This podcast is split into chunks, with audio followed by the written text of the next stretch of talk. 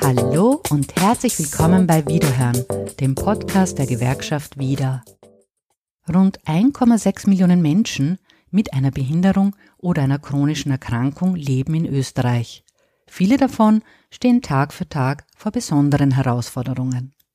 Das beginnt bei der Suche nach einer passenden Arbeit oder Ausbildung und geht weiter am Arbeitsplatz, wo es nach wie vor Barrieren gibt. Und darüber spreche ich heute mit meinen Gästen. Mein Name ist Marion Tobola. Ich arbeite in der Kommunikationsabteilung der Gewerkschaft Wieder und bei mir zu Gast ist Peter Draschkowitsch. Peter beschäftigt sich seit vielen Jahren in der Gewerkschaft Wieder mit den Themen Arbeitnehmerschutz, Diversität und Inklusion. Wir blicken in dieser Episode aber auch in die Praxis und zwar schauen wir, wie Inklusion bei den ÖBB und bei der Deutschen Bahn funktioniert. Also dranbleiben. Wir legen gleich los mit meinem ersten Gast. Hallo, Peter Draschkowitsch von der Gewerkschaft Wieder.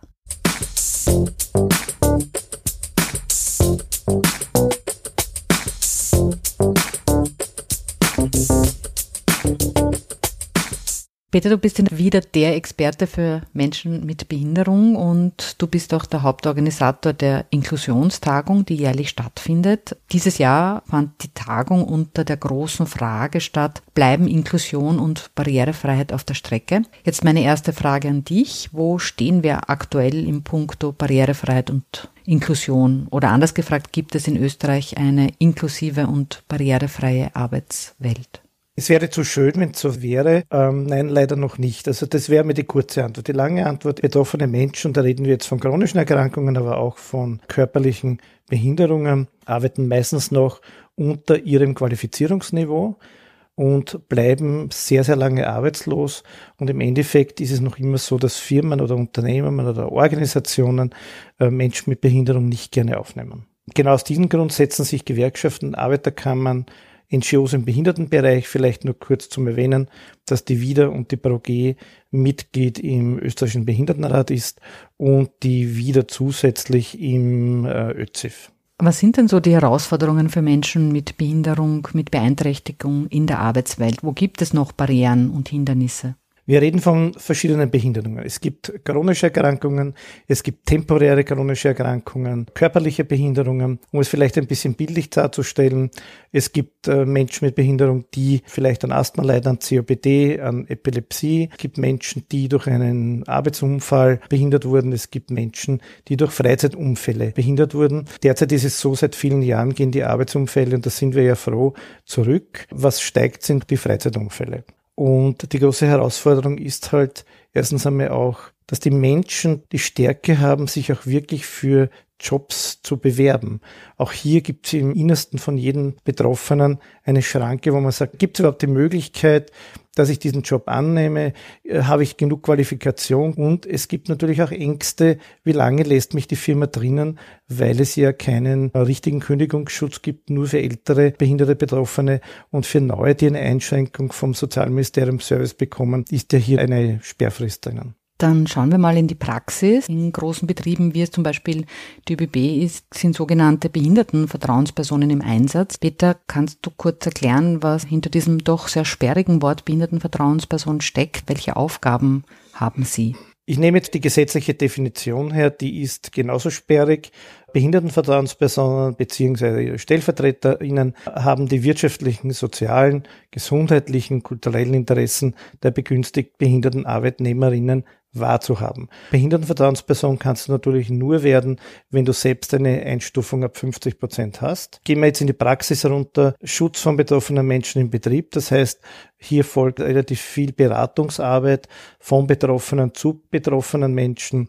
Äh, der Schutz der Betroffenen. Nehmen wir einen temporären erkrankten Menschen her, der vielleicht an Krebs erkrankt ist. Der hat noch nicht seine Einstufung bekommen, ist natürlich länger im Krankenstand durch Chemotherapie, ist länger im Krankenstand, auch weil er sich nicht wohlfühlt. Und hier muss man auch mit dem Arbeitgeber auch Arrangements treffen, wo man sagen kann, okay, die Kollegin oder der Kollege ist wichtig für den Betrieb, aber hilft ihm auch, hier zu bleiben, aber nimmt auch zur Kenntnis und gibt ihm Hilfestellung, wenn er die schwere Erkrankung hat. Die Unternehmensleitung hat bei der ÖBB vor vier Jahren mit der alten Konzern Behindertenvertretung einen Plan entwickelt, um die Quote innerhalb der ÖBB auf über vier Prozent zu bekommen. Das ist ambitioniert, Aber ich bin guter Dinge, dass man das bis 2025 auch wirklich schafft. Es gibt eine Policy gegen Diskriminierung.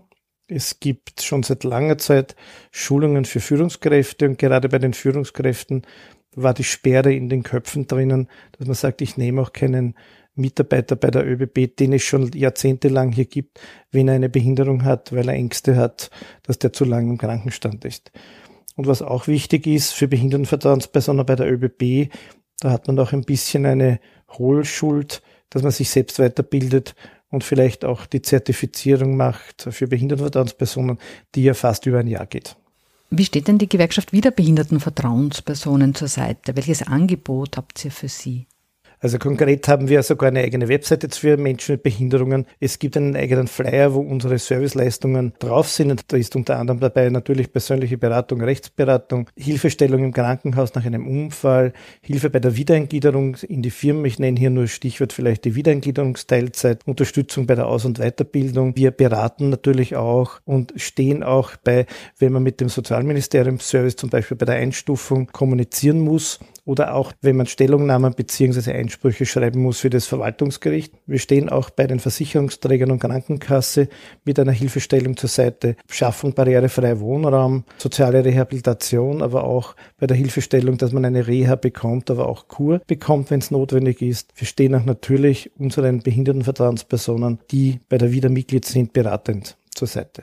Peter, mit welchen Anliegen, Sorgen, Wünschen kommen Menschen mit Behinderung zur Gewerkschaft wieder? Nehmen wir vielleicht einen konkreten Fall her. Eine Kollegin, ein Kollege stellt einen Antrag beim Sozialministerium Service auf Einstufung als, als Mensch mit Behinderung.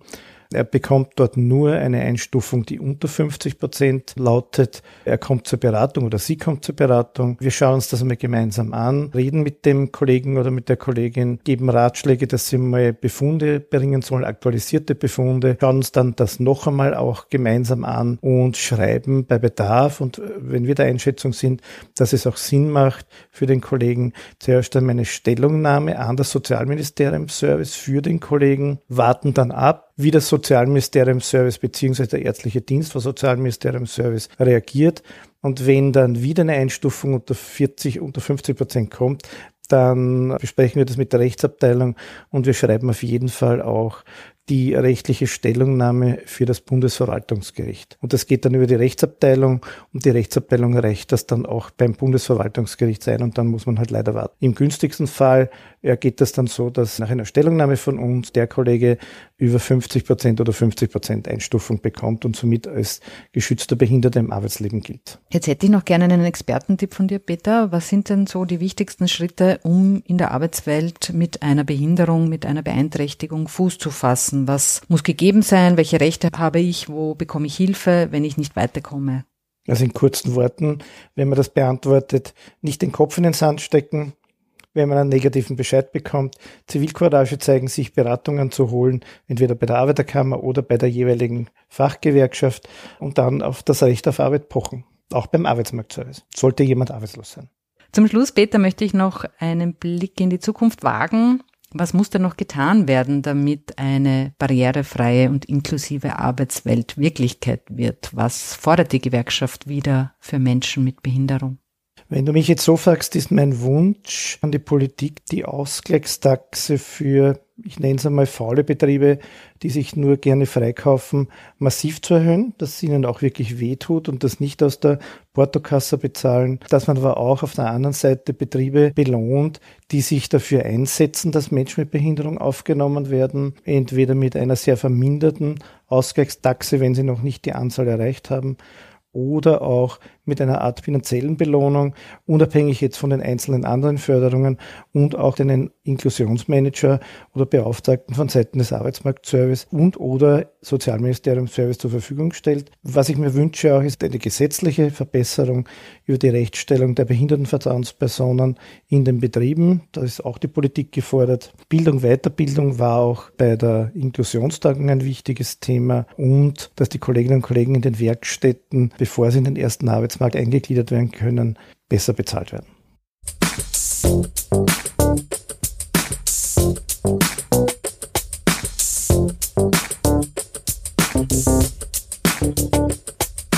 Jetzt stellen wir die Weichen neu. Zu Wort kommen Steffen Pietsch, Schwerbehindertenvertrauensperson bei der Deutschen Bahn, und Erich Rubenzer, Konzernbehindertenvertreter bei den ÖBB.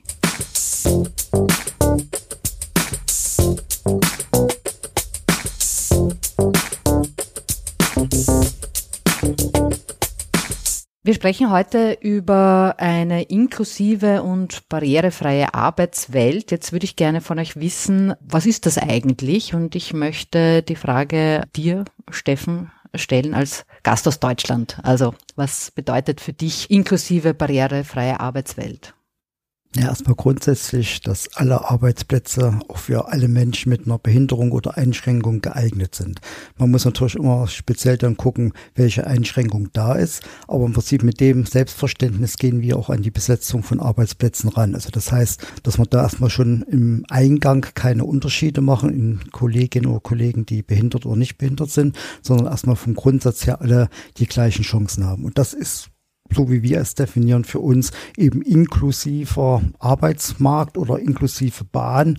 Und ich denke mal, das ist ein guter Ansatz. Dann äh, Erich, für dich? Der Idealfall wäre, wenn jeder Arbeitsplatz barrierefrei, inklusiver Arbeitsplatz wäre, wobei wir natürlich bei der Bahn wird wahrscheinlich auch bei der Deutschen Bahn so sein, sicherheitsrelevante Richtlinien haben, die ÖBB 32 und dort ist es natürlich schwieriger, Menschen mit Behinderung einzustellen. Steffen, bei der Deutschen Bahn, wie viele Menschen mit Behinderung, mit Beeinträchtigung sind da beschäftigt? In welchen Bereichen sind sie tätig? Also erstmal sind sie grundsätzlich in allen Bereichen beschäftigt, also auch in den Bereichen, wo man so klassisch denkt, da kann man sehr schlecht äh, Menschen mit einer Einschränkung oder Behinderung beschäftigen, also auch Triebfahrzeugführer, Zugbegleitdienst und andere Berufe, die auch einer gewissen Tauglichkeit unterliegen. Wir selber haben 12.400 schwerbehinderte und gleichgestellte Menschen. Also schwerbehindert sind die, die in Grad der Behinderung ab 50 haben und gleichgestellt diejenigen, die weniger haben, aber durch unsere Agentur für Arbeit den Schwerbehinderten gleichgestellt sind. Das entspricht für den Gesamtkonzern einer Quote von 5,4 Prozent. Die Beschäftigungspflichtquote in Deutschland liegt bei fünf Prozent. Also wir als Gesamtkonzern erfüllen diese Quote, obwohl die Verteilung in den einzelnen Gesellschaften doch recht unterschiedlich ist. Also gerade so bei den Dienstleistern, ob das äh, Reinigung ist, Sicherheit, auch teilweise Kommunikationstechnik, da liegt die Quote deutlich höher, an die zehn Prozent. Und bei den Transporteuren eben unter fünf Prozent. Aber das liegt eben daran, dass da an gewisse Tätigkeiten auch gewisse Anforderungen erforderlich sind, die erfüllt werden müssen. Also insgesamt sind wir da sehr gut unterwegs, haben auch unsere Quote etwas stabilisieren können. Also das heißt, wir hatten gerade die letzten Jahre doch einen Abwärtstrend gehabt, aber das lag eher daran, dass die geburtenstarken Jahrgänge jetzt so langsam in Ruhestand oder in Pension gehen und der Anteil natürlich da von Schwerbehinderten deutlich höher ist. Aber auch mit den vielen Maßnahmen, die wir jetzt gemacht haben, würde ich dann vielleicht später noch was erzählen, haben wir jetzt die Quote stabilisiert, aber auch die Anzahl der natürlich beschäftigten Schwerbehinderten. Kommen wir zurück nach Österreich. Erich, wie schaut es bei den ÖBB aus?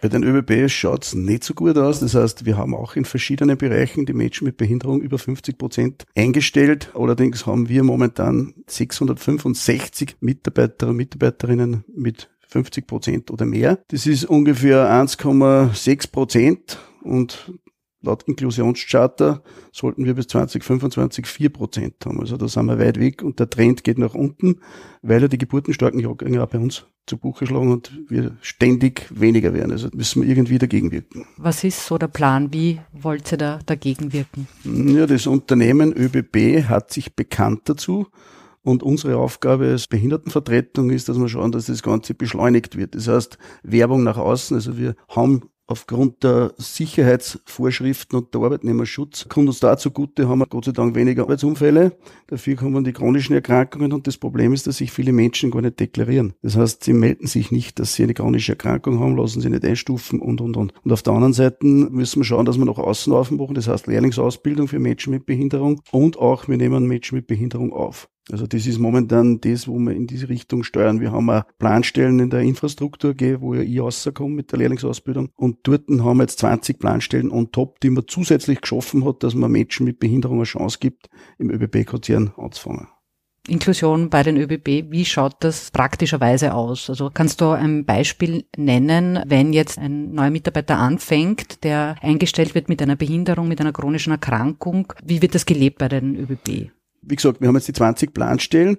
Wenn der Mensch mit Behinderung aufgenommen wird, dann ist es ein befristetes Dienstverhältnis auf sechs Monate. Dann kann sich der Mitarbeiter oder die Mitarbeiterin einmal anschauen, ist das überhaupt was für mich?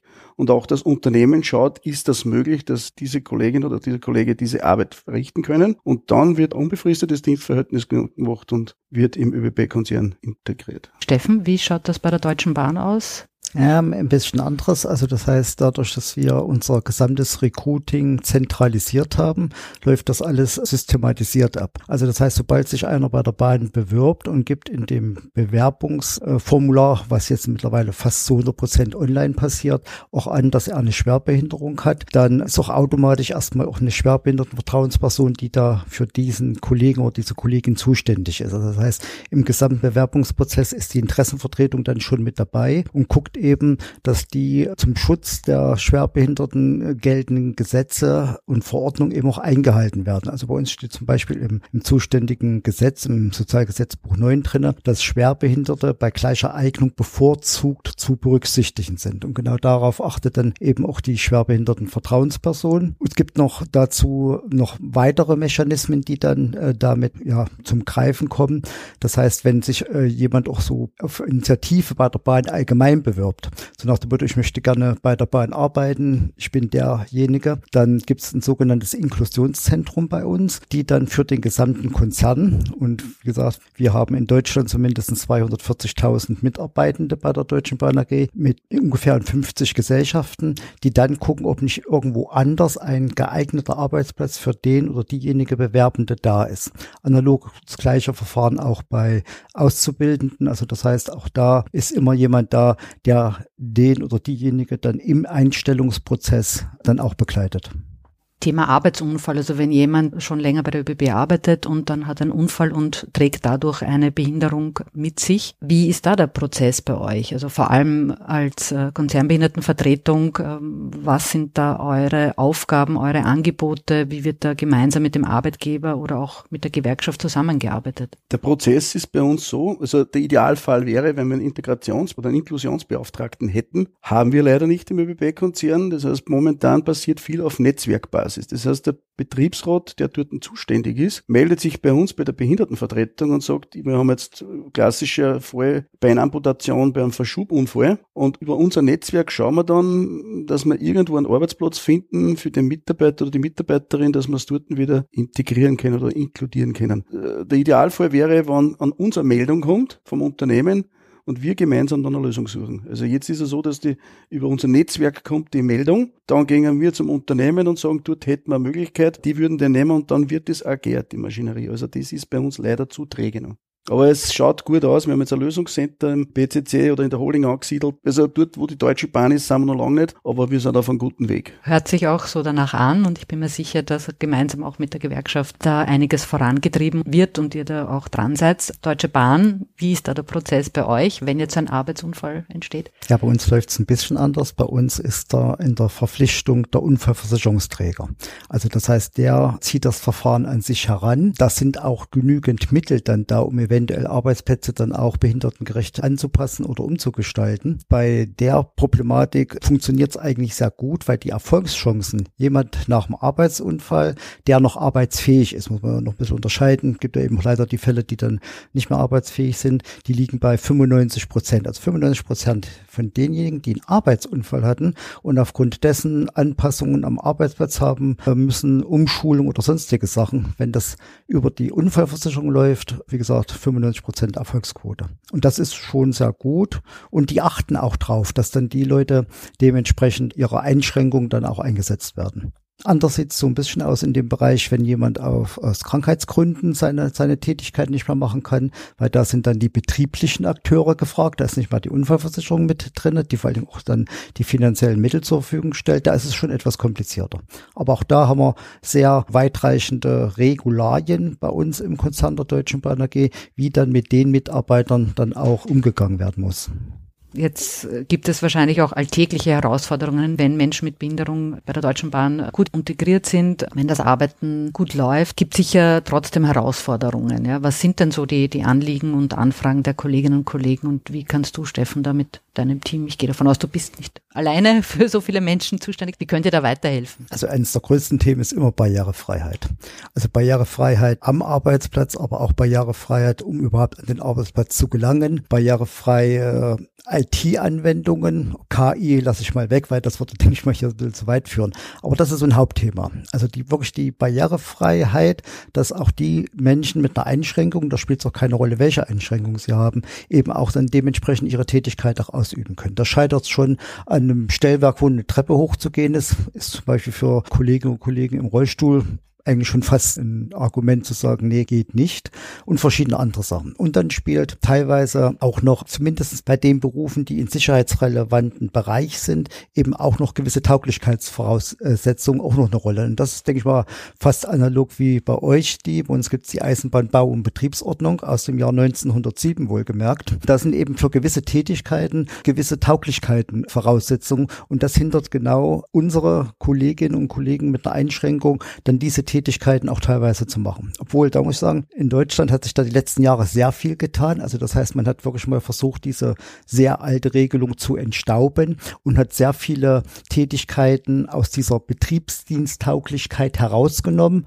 Und damit haben wir auch mehr Möglichkeiten, um behinderte Kolleginnen und Kollegen zu beschäftigen. Erich, wie ist das bei der ÖBB? Die Probleme sind ähnlich. Wir haben auch teilweise private Anfragen. Das heißt, der Mitarbeiter kommt aus dem Privatbereich und auch da schauen wir, dass wir helfen können über unser Netzwerk. Wir fangen jetzt da schon langsam an im ÖBB-Konzern, dass man sagt, man kann die ÖBB 32 Tauglichkeit nicht umgehen, aber man kann zum Beispiel einen Vordienstleiter, der nur von der BFZ sitzt, eine Betriebsförderzentrale, das ist das Kernstück, das Herzstück, wo der Zugverkehr abgewickelt wird. Und da kann sehr wohl ein Rollstuhlfahrer, wenn das Haus barrierefrei ist und die BFZ sind alle barrierefrei meines Wissens, kann der auch da oben sitzen. Also den klassischen Vordienstleiter wird es ja nicht mehr lang geben, der mit dem roten Kappel draußen steht.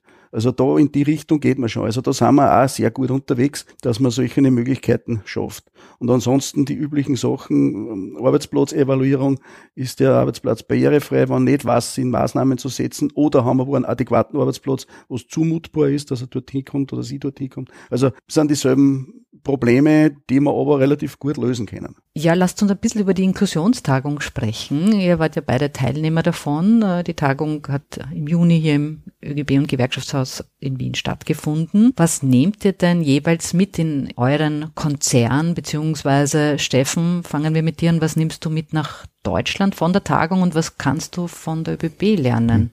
Also so gefühlt ist das ja schon meine zehnte Teilnahme an den an der Inklusionstagung. Also das heißt, ich bin hier wirklich ein regelmäßiger Gast. Ganz einfach der Austausch, der gegenseitige Austausch. Was läuft in Deutschland gut? Also das erste Panel war ja die deutsche Sicht auf die Inklusion. Aber was äh, macht auch Österreich in dem Bereich gut oder auch besser als die die BAG? Also das heißt, da kann man nur gegenseitig voneinander lernen. Und ich denke mal, gerade dieser Austausch, den wir ja auch schon sehr lange pflegen, auch zwischen Schwerbehindertenvertretung Vertretung der DBAG und auch der ÖBB, genau das ist das, wo wir auch gemeinsam vorwärts kommen. Wenn es am Ende ein platter Spruch ist, auch mal über den Tellerrand schauen, um zu gucken, was machen andere, meistens oder hoffentlich besser, aber was funktioniert eben auch manchmal nicht. Und ich hatte äh, leider auch manchmal immer so den Eindruck, wir reden ja über das, was wir noch alles erreichen wollen und äh, eher weniger über das, was wir schon geschafft haben. Und das ist schon, denke ich mal, einiges, und zwar in Österreich und analog aber auch in Deutschland. Also das heißt eher so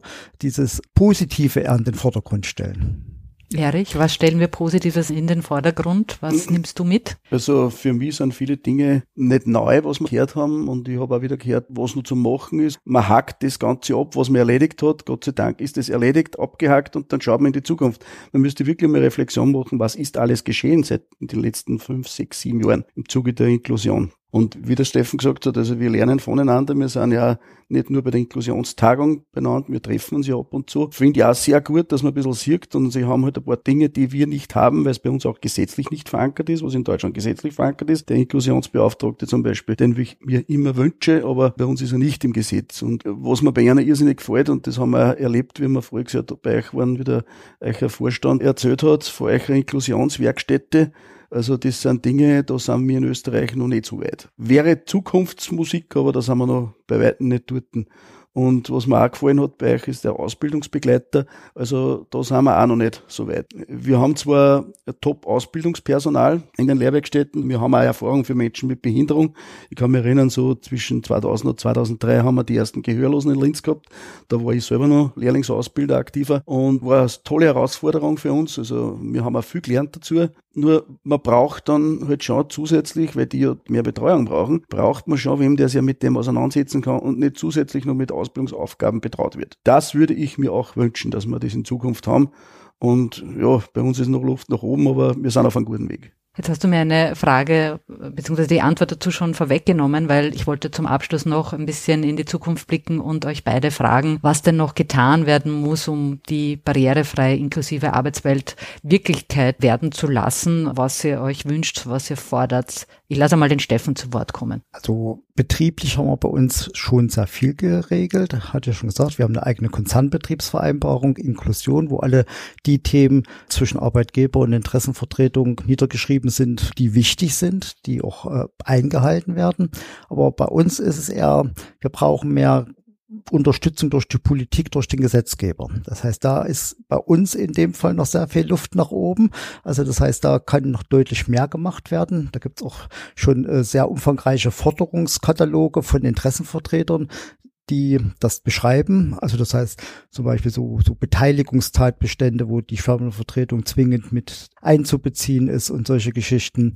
Das wünsche ich mir auf jeden Fall. Und in Deutschland ist immer noch die ganz große Diskussion beim der Versorgungsmedizinverordnung. Ich erkläre es mal ganz kurz. Das ist die Verordnung, die klärt, für welche Einschränkung in Deutschland eine Person oder ein Mensch einen Grad der Behinderung kriegt.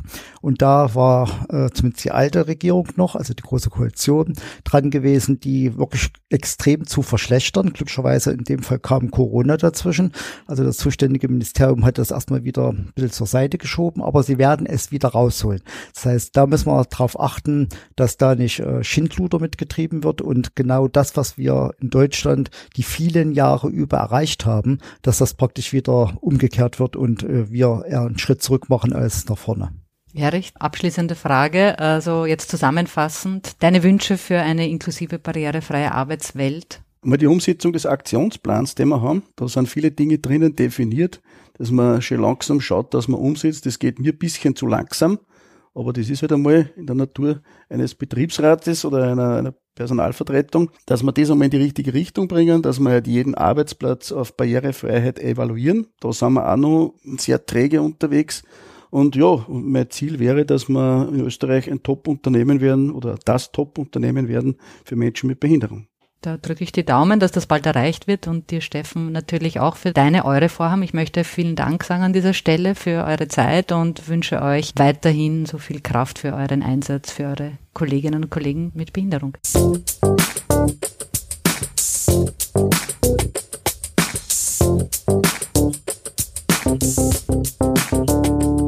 Und zum Schluss hier noch ein Webtipp. Auf www.wieder.at slash Menschen mit Behinderung findest du alle Angebote und Serviceleistungen der Gewerkschaft wieder. Wer noch nicht wieder Mitglied ist, der kann das ganz schnell online nachholen und zwar unter wieder.at slash Mitglied werden. Du kannst Wiederhören über sämtliche Podcast-Plattformen hören und natürlich auch auf unserer Website. Ich freue mich, wenn du uns abonnierst. Dann wirst du automatisch verständigt, wenn es eine neue Folge gibt. Damit bleibt mir nur mehr eines zu sagen. Auf Wiederhören beim nächsten Wiederhören.